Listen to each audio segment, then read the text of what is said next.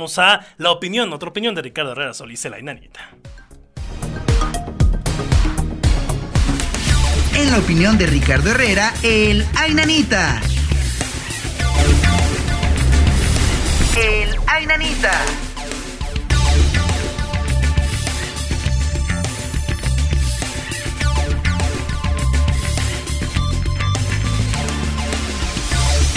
Aquí saludo con el gusto de siempre, mi estimado Richard.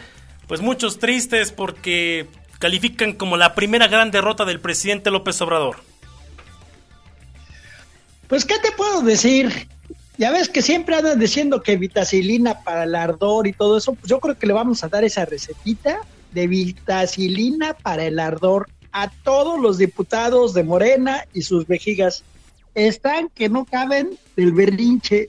Y digo, ahora en la mañana lo demostró el presidente en su mañanera, en donde decía realmente, bueno, ya esperaba ya algo de eso, pero tenemos la iniciativa de litio realmente el litio siempre ha tenido, el gobierno de México siempre ha tenido lo que se refiere a su manejo eh, como propio. Así es que no, digo, esa iniciativa nueva no tiene nada que ver.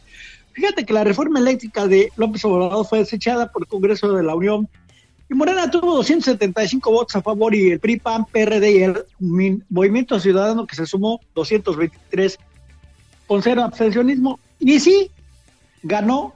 No hay mayoría calificada y se desecha el dictamen de reforma a los artículos cuarto, 25, 27 y 28 de la Constitución Política de los Estados Unidos Mexicanos en materia de energía y de accesos a la energía eléctrica. Después de más de 11 horas de un debate ríspido, dimes y diretes, acusaciones de muchos de los morenistas, los cuales nunca dieron datos a este respecto. Y la oposición no hizo caso a la amenaza inclusive de algunos diputados serían investigados por el SAT etcétera. Ahora sí podemos decir aplicarse vitacilina para el ardor y se vale lamerse las heridas. Después de que fuera desechada la reforma eléctrica, diputadas y diputados de oposición fueron acusados de traidores a la patria. No, lo peor de todo, esto podemos decir que es patrioterismo. Y ahora los han amenazado que van a exhibirlos en plazas públicas, etcétera. O sea, eso es atentar contra la misma dignidad y la vida en realidad de los mismos legisladores, lo cual pues deben de protestar a este respecto.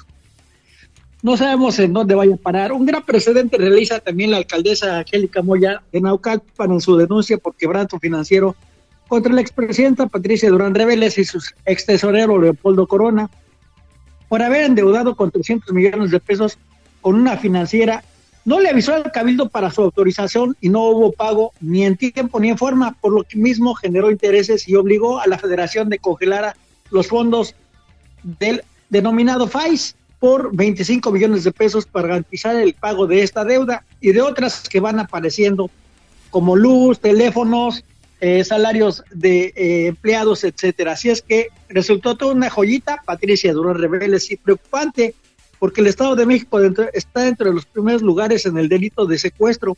Este sexenio van aproximadamente 30 mil. ¿Esto qué quiere decir? Veracruz con 6.288, Ciudad de México 2.538, el Estado de México 2.455, Nuevo León 2.373, lo mismo que Michoacán con esa cantidad.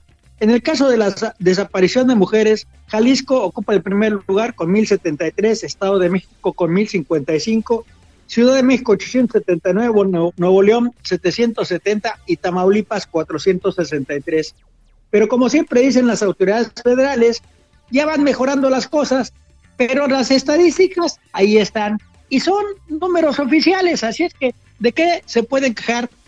¿Qué te pareció a ti ese debate la, la este, Oye, eh, retórica. Pues oye, después, después, después de 11 horas y media de echarte el debate, fíjate que ayer lo que estoy platicando eh, hace un momento con Dylan Pizaña con Francisco Vargas, eh, compañeros que nos dan sus comentarios también aquí en ese espacio, maratónica la jornada de debate, pero sabes, yo no sé tú Ricardo, pero a mí algo que se me hace muy triste de verdad, el nivel de política que se hace en México, un nivel de política tristísimo donde ni siquiera el respeto al orador, ni siquiera el respeto a una ideología, y puedo entender lo que quieras, el partido, la, la pasión, lo que se pueda, pero parecen niños chiquitos todo el tiempo regañados, siéntese, cállese, este, no muévase de acá, y, y, creo que sin duda ensombrece muchísimo un tema de parece debate. Jardín, parece jardín de niños, el jardín de niños federal. Y lo peor que están en los posicionamientos, están en los posicionamientos y nadie los pela, ¿no? Y, después entonces traen, me queda claro que hay que seguir los lineamientos de un partido, pero miren, por ejemplo, lo que platicábamos de la, de la hija de Alejandro Gamiño que votó, que votó a diferencia de su partido, de su bancada, dijo, a mí me vale, yo tengo mi convicción propia y yo estar aquí por eh, la coalición, pero yo voto en contra de esta reforma.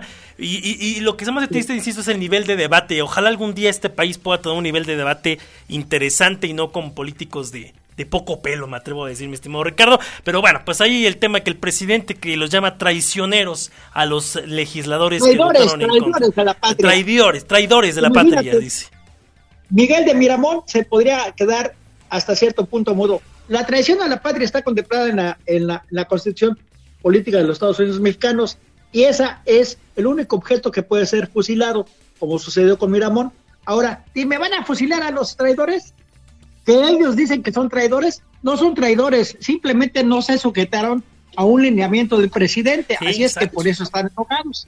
Exactamente. Ahora, lo peor de todo es que ahora en ese jardín de niños que es el Congreso de la Unión, parece realmente lo que se hace no es política, sino es politiquería. Primer lugar. Segundo lugar, no hay preparación de unos diputados que ni hablar saben ante un micrófono. Lo peor de todo es que ni idea tienen de lo que es una iniciativa. Nada más les dicen los de su bancada, tú di esto, esto, esto y esto.